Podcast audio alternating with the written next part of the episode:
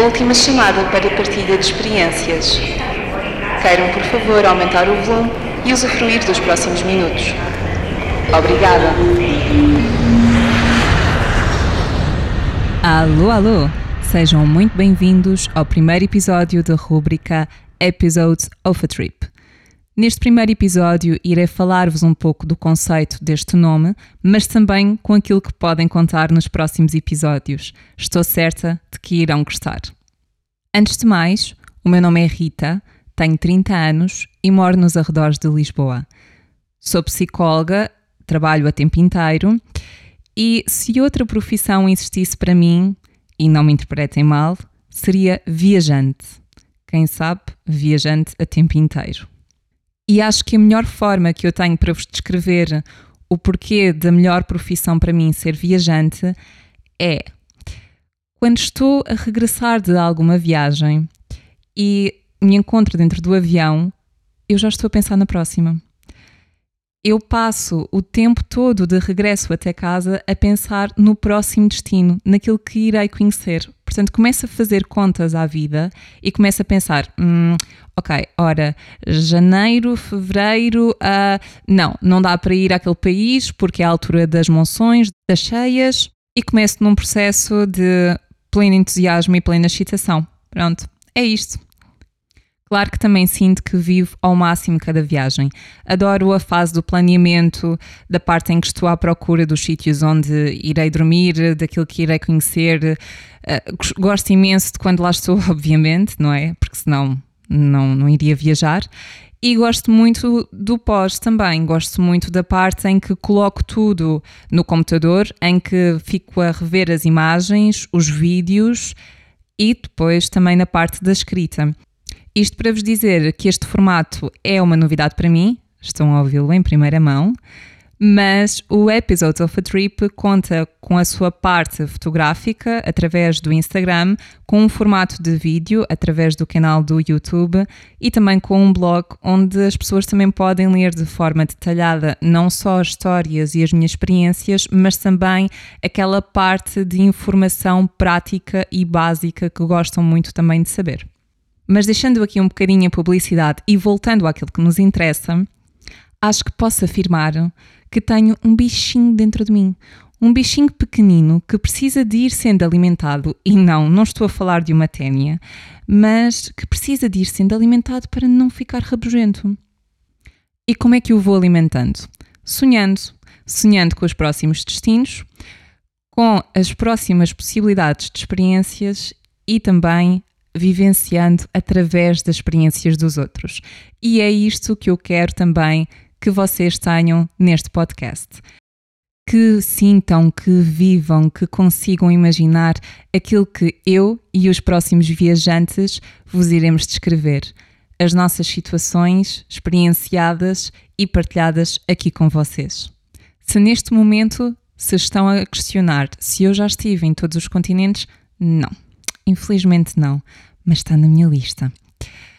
Já viajei de diferentes formas, já viajei em família, com amigos, sozinha.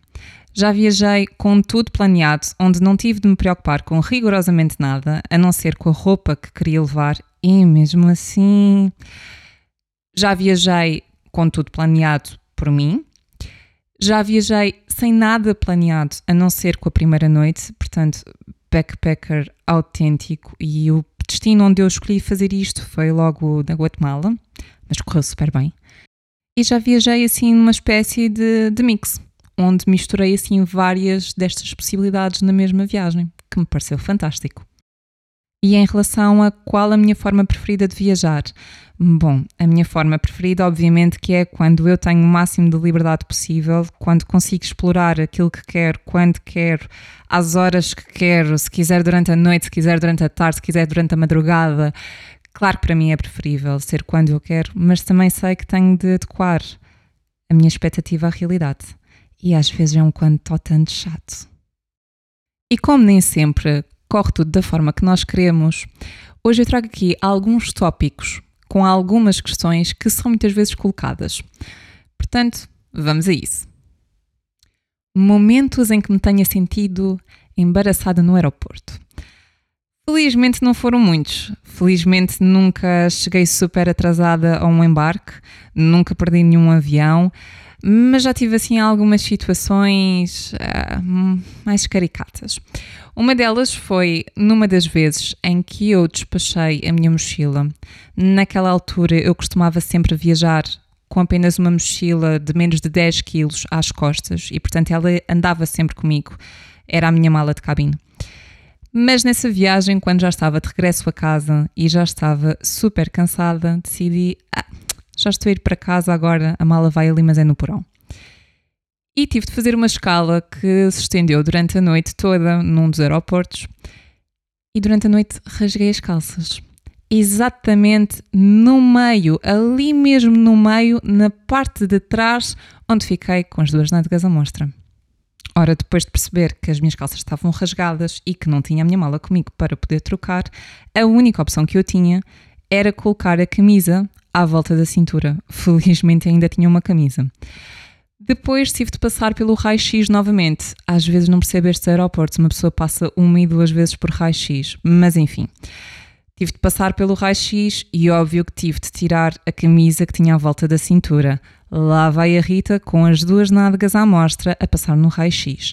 E claro, pi, pi, pi, pi, apita. Portanto, lá fiquei eu parada, de braços abertos, a ser revistada e com uma fila toda atrás de mim a olhar, a tentar se calhar desmistificar qual delas é que estaria mais ao léu. Uma situação muito engraçada, portanto. Alguma vez tive problemas com vistos? Uh, eu não mas fiz com que alguém tivesse. E esse alguém foi o meu namorado. Por isso, eu também fiquei com o coração nas mãos. Na altura, para entrarmos no Vietnã, era necessário uma espécie de previsto, aquelas coisas que são pedidas em alguns países.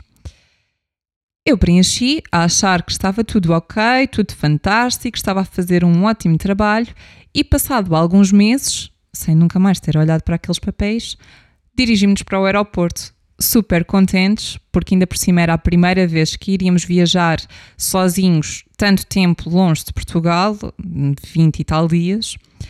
E do outro lado respondem-nos que não poderíamos embarcar se não tivéssemos o papel nas nossas mãos. E nós olharmos para o telemóvel, feito tontos, a achar que o telemóvel seria suficiente.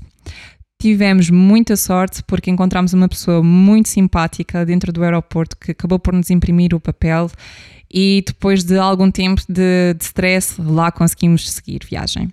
Super contentes. Até que chegámos à China. E na China, quando mais uma vez tivemos de mostrar o papel, do outro lado dizem-nos que o número estava errado. Pois bem, então o número de entrada ou de convite que estava naquela carta não coincidia com o número do passaporte da pessoa. Neste caso, com o do meu namorado. Ora, portanto, a data de nascimento era a mesma, o nome era o mesmo, era tudo o mesmo, pois existia um único número que era diferente. Drama. Na altura tentámos explicar de várias formas, de diferentes formas, porque realmente estava tudo igual. Era um número, um único número que estava diferente. Mas ele teve de acabar por preencher um papel onde afirmava saber da possibilidade de ser recambiado para casa. Por isso, em vez de estarmos super contentes e felizes depois de quase 24 horas entre voos e aeroportos, de estarmos quase a chegar ao nosso destino final, estávamos. Eu não quero estar aqui a dizer palavras feias, por isso, super assustados. Estávamos super assustados com aquilo que pudesse acontecer no aeroporto do Vietnã. Assim que chegámos ao aeroporto do Vietnã e nos dirigimos para o guichê onde são feitos os pedidos dos vistos, fomos com a nossa carta, todos muito direitos, com olheiras quase até aos pés, super despenteados, mas com um ar muito. Uh, nós uh, sabemos que está tudo certo. Uhum, sabemos, sabemos. Bom, não sabíamos nada. Na realidade, nós nem sabíamos como havíamos de atuar ao mesmo tempo que estávamos sérios, estávamos a querer sorrir, estávamos a querer explicar que havia alguma coisa que estava mal, mas nem nos deixaram falar. E passados uns minutos, ali estava ele, o passaporte com o visto. Continuando aqui nesta onda de autoridades, Se alguma vez tive problemas com autoridades, não nunca tive, mas tive um episódio onde eu e umas amigas chamámos a polícia ao nosso quarto. Não foi a nossa primeira opção, na realidade. Nós estávamos a dormir num quarto alugado e de repente começou-nos a cheirar imenso a gás. Nós estávamos no Sri Lanka e o quarto ficava nas traseiras de uma cozinha, sendo que embaixo de nós tínhamos montes de bilhas de gás. Tentámos avisar as pessoas do sítio onde nós estávamos a dormir, mas nós nem sabíamos onde é que elas estavam ou deixavam de estar. Tentámos recorrer a outras pessoas que estivessem na rua, mas não se via ninguém e, portanto, o único contacto que nós tínhamos era o da polícia. Ligámos e perguntámos o que fazer naquela situação, mas eles decidiram aparecer para depois também alertar as pessoas responsáveis. Portanto, chamámos a polícia e tivemos polícia do Sri Lanka dentro do nosso quarto. Continuando a falar dos quartos e dos quartos mais estranhos existentes por este mundo fora, isto é uma temática bastante interessante porque tive a oportunidade de dormir em diferentes quartos, de diferentes formas. Já estive em casas alugadas, em quartos alugados e também quartos partilhados. E portanto, este último aqui é que merece a nossa atenção, porque se existem quartos estranhos, também existem pessoas assim um pouco estranhas. Mas falando somente nos quartos, assim, o pior quarto onde eu já estive foi na Guatemala. Uh, estava a chover imenso. Eu e a minha amiga não tínhamos onde ficar a dormir porque não tínhamos reservado nada para essa noite. Estávamos mais do que ensopadas. Na realidade, não havia mais para ensopar porque estávamos mesmo todas que nem um pinto e não encontrávamos nenhum sítio para ficar a dormir. Até que, debaixo de uma ponte, encontramos um hostel. Entramos, perguntámos se existia possibilidade de lá ficarmos a dormir, disseram logo que sim que era a módica quantia de 2 euros e pouco, ou 3 euros, uh, ou lá o que era, mas que não incluía lençóis. Claro que quisemos ainda pagar um extra para ter lençóis, porque não andávamos a viajar com lençóis atrás de nós. E assim que entro no sítio do quarto, aquilo era um barracão imenso, que rangia imenso. E no sítio das sanitas, a sanita tinha, puf, desaparecido. Era uma latrina só que era uma latrina direta para o rio, sendo que o rio de vez em quando tinha visitas de crocodilos. Portanto, eu não sei o que raio é que estava a acontecer naquele hostel, mas algo muito estranho estava a acontecer.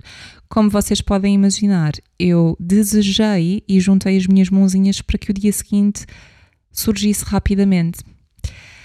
Uh, além de todas estas situações, comecei a ouvir barulhos assim muito fininhos, um guincho muito fino, então tínhamos também amiguinhos de quatro patas e com um rabo comprido. Falando destes amiguinhos, já partilhei o quarto com alguns deles, com sapos, com centopeias, já apanhei uma ou outra carraça, Uh, aranhas, como é óbvio, não é? Mais do que muitas, e estes amiguinhos uh, que são os ratos. Portanto, tenham sempre atenção aos vossos sapatos e se estão a pensar que horror, onde é que aquela rapariga anda? Tenho a dizer que acontece muito mais coisas nos vossos quartos do que aquilo que vocês pensam. Eu é que estou sempre super atenta e das primeiras coisas que faço quando chego aos quartos é olhar logo para debaixo da cama. Ah, e geckos montes de geckos. Para quem não sabe, os geckos são criaturas assim muito amorosas, muito fofinhas, como uma osga, só que depois eu não percebo se eles abrem ou não a boca, mas emitem um som fantástico, que é uma espécie de pássaro. Portanto, imaginem só o que é um réptil, tipo uma osga, a fazer um som de pássaro. Epá, é fascinante. E no Sri Lanka eram os nossos melhores amigos nos quartos eram os nossos melhores amigos. E digo isto porquê? Porque fazem um trabalho incrível e aí não estou a ser irónica, são mesmo incríveis porque papam os mosquitos todos. E já que estamos a falar de animais, aproveito este momento para vos contar um episódio que me aconteceu há não muito tempo atrás, que ainda me deixa assim um pouco tensa e ainda trema um bocadinho das varetas, portanto ainda trema um bocadinho das pernas cada vez que me lembro dele, que foi na Namíbia. Na Namíbia, eu e o meu namorado alugámos um carro com uma tenda no topo e andámos a percorrer o país inteiro desta forma e fomos dormindo em diferentes campings, abrindo e fechando a tenda de forma diária. E nos últimos dias da nossa viagem, fomos para uma zona mais a norte, onde senti uma grande diferença mesmo no comportamento dos animais. Parece que os animais também não estão tão habituados à presença humana. E os animais que nós encontramos, sobretudo, são hipopótamos e elefantes. E eu tenho um enorme respeito perante estes animais. Aliás, perante todos. Eu, aquilo que eu penso é que sou eu que estou a invadir o espaço deles e, portanto, tenho de fazê-lo com cuidado. Tenho de ir avançando calmamente, respeitando o espaço deles e perceber se eles me permitem que eu avance. Mas quando estava a planear a viagem, achei que seria muito interessante fazer um passeio numa espécie de canoa tradicional para ver os hipopótamos. Claro que quando cheguei ao camping percebi que não precisava de me meter dentro de uma canoa para encontrar os hipopótamos. Eles estavam à nossa frente. Bastava andarmos um bocadinho, ir até ao deck e não só conseguimos vê-los, como também os conseguimos ouvir. Eu entrei a muito custo dentro da canoa para fazer esta observação e digamos que o meu coração teve ali o tempo todo pau, pau, pau, pau, pau, pau, pau, pau, pau. Pronto, assim a disparar e eu nem sabia muito bem para onde é que havia de fugir, porque nadar também não seria uma opção, porque ou era também comida por outro hipopótamo ou pelos crocodilos que também por lá andavam. Portanto, não sei muito bem como, meti-me naquela situação e, portanto, quando aquilo terminou, fui muito contente beber umas cidras, aproveitar o resto da noite, porque entretanto fez-se noite. E uh, fui falar com um português, eu e o meu namorado, fomos falar com um português que estava a viajar sozinho. E no meio daquela conversa, o português pergunta-nos onde é que estávamos a dormir. Quando dissemos o sítio, ele disse-nos que o sítio era muito porreiro, que tinha passado por lá, o espaço era muito bom e que o melhor era que para algum hipopótamo chegar até nós, teria primeiro de passar por ele e depois teria uma ponte que não iria aguentar com o seu peso. Portanto, o hipopótamo nunca iria chegar até nós. Na teoria, porque na prática o que aconteceu foi uma coisa completamente diferente. Quando eu e o Alexandre pegamos no carro para estacionar e depois de uma, duas, três tentativas e de estacionarmos de diferentes formas, lá chegamos à conclusão que queremos meter o carro numa determinada posição. E depois de montarmos a tenda, o Alexandre vai à casa de banho e eu fico a enviar uma mensagem ou a tentar enviar uma mensagem a uma amiga. O curioso disto, reparem bem, sobre um hipopótamo, sobre um acidente que tinha acontecido num dia anterior com um hipopótamo. E nisto eu começo a ouvir um som lento, mas pesado, atrás de mim. Bom, e ignoro. E ouço novamente. Quando tenho aquele bichinho dentro de mim, lá está, o bichinho da curiosidade que me diz para me voltar. Mas eu volto-me de uma forma muito calma, muito serena e só me lembro de no momento em que me voltam, da luz que eu tinha em cima da minha cabeça, tinha uma lanterna de cabeça, apontar para dois olhos mínimos.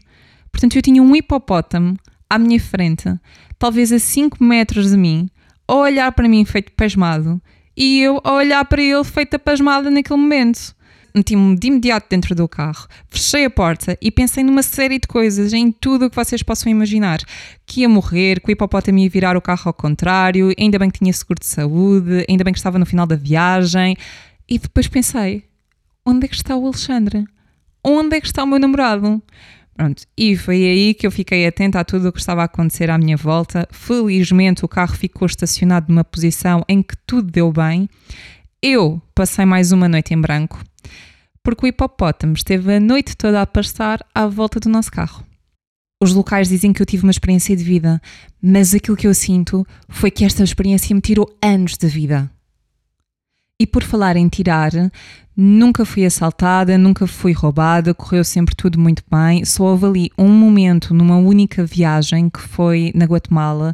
Na altura estava na capital, que já tinha lido em muitos sítios que não valia a pena deslocar-nos até à capital, que não existia grandes coisas para ver, e eu, feita sabichona, pensei: hum, eu vou ali descobrir um sítio espetacular para visitar, e claro que não foi bem isso que aconteceu. Tive de ficar à espera do autocarro durante algumas horas e, enquanto circulava pela cidade de Guatemala, senti que estávamos a ser perseguidas, eu e uma amiga. Por isso, acabámos a tarde enfiadas num café, a beber e a comer o máximo que conseguimos à espera que a pessoa desistisse de nos seguir. também nunca tive nenhum problema de saúde, nunca foi necessário acionar nenhum daqueles seguros de saúde que são feitos.